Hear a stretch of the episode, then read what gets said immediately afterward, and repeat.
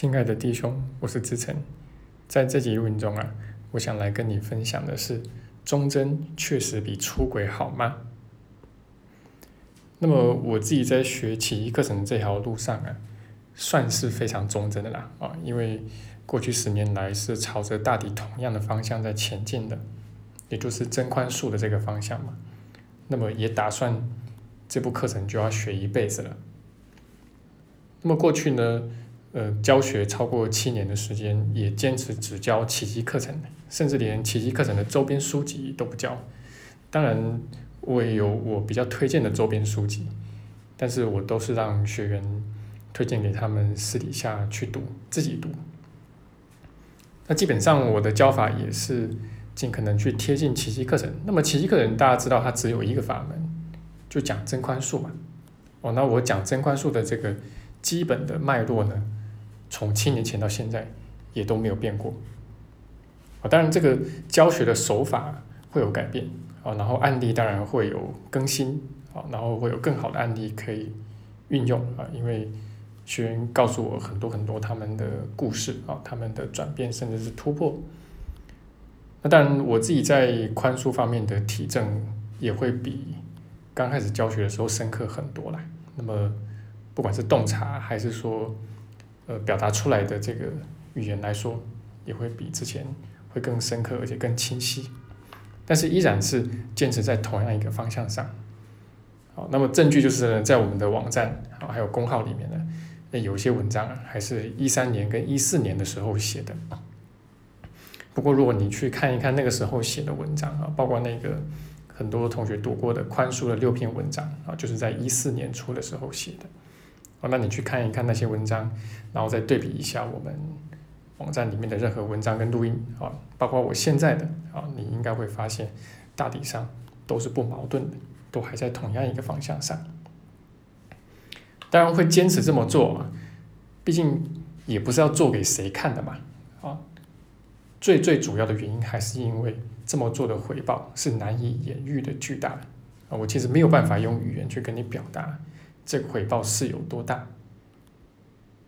好，那呃，当然相对的呢，我自己也遇过许多学员哦，当然有一些是呃跑来找我上课啊，有的是在奇迹圈，有的是在心灵圈啊。那么我得说啊，就大部分的人都是属于东摸摸西摸摸型的啦，啊，就是说这个学的很多杂食类的啊，但是呃都不太精啊，那好像什么都懂，什么都会，什么都可以侃侃而谈。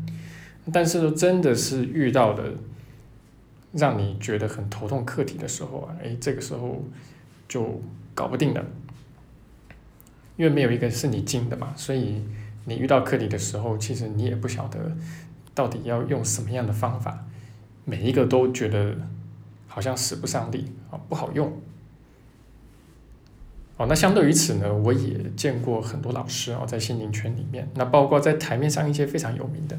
当然，我们就不讲名字了啊。那老师跟学员也差不了很多啊，就是也是属于四处拈花惹草吧。那反正一个法门摸一摸啊，然后可能了不起几年吧。那么新鲜感过去之后，就再转进到下一个法门啊，甚至还有跑去跑回去找基督教的都有啊。那每一次遇到这个新的法门或者新的，特别是一些国外的所谓老师或大师哦，就感觉好像哇找到救赎一样的。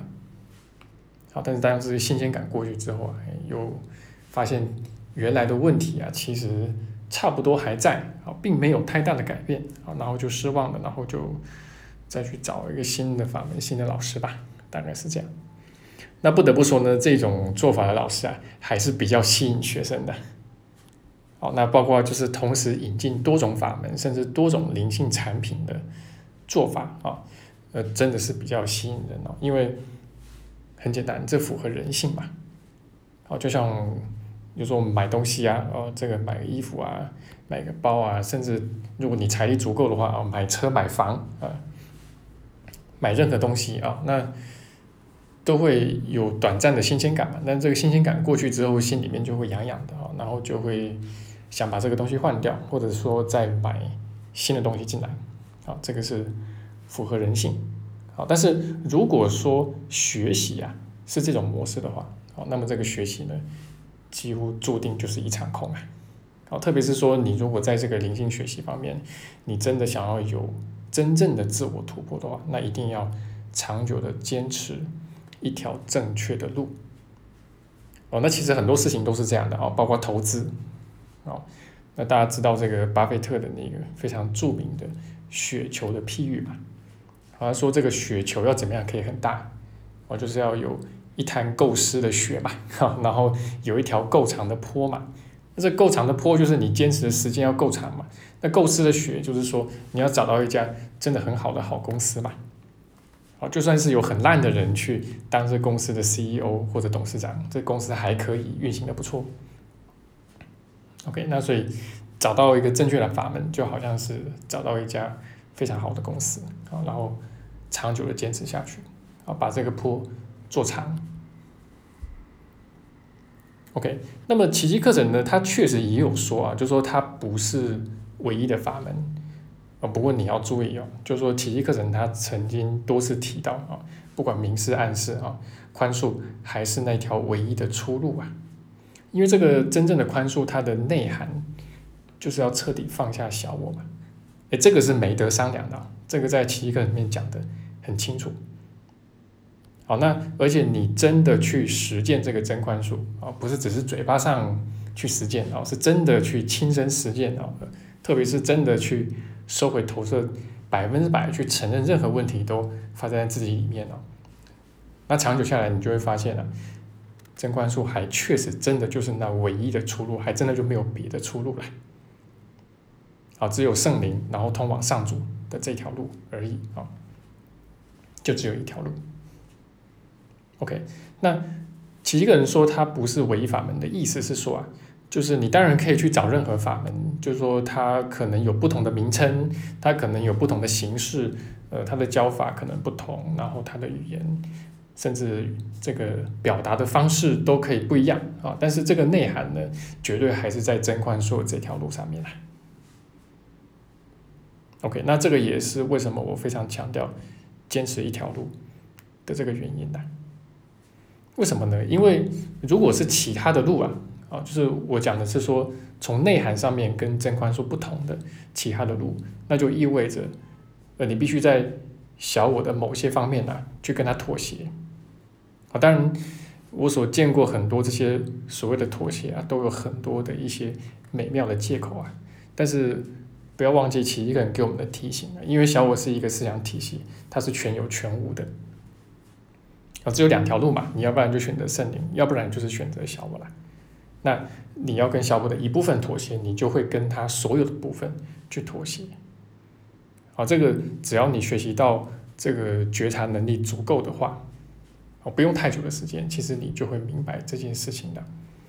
哦，那你就会同时明白，其实真的没有什么其他的路啊。那总的来说呢，我自己是从包括刚才所说的理论的部分，然后再加上实修的部分，呃。都去见证到，其实真宽恕就是那唯一的路。好，那么只走这条路是必要的，然后在学习上面是必要的。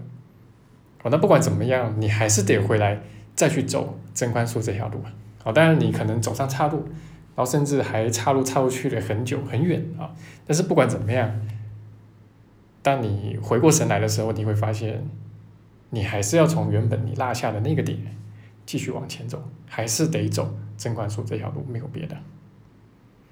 好，那其实我自己啊也常常无比的感恩哦，就是过去这么十年来一条路啊，就走这么一条路走过来到现在，因为现在其实现在的我每分每秒都在享用过去十年的成果，这个效益实在太大了。因为这十年坚持走一条路，所以内在的不管是定罪啊、罪疚啊、恐惧啊、愤怒啊。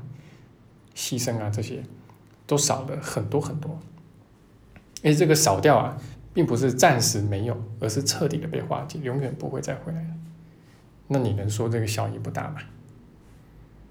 那当你内在的恐惧大幅减少的时候，其实爱自然而然的就会更多的流露出来，啊，都不用刻意去挤出来，它自然就会有啊。因为就像课程所说的，爱就是你的本质嘛。好，那这就是我今天的分享，希望对你有所帮助。好，那如果愿意的话，啊，也欢迎把我们的录音分享给有需要的弟兄。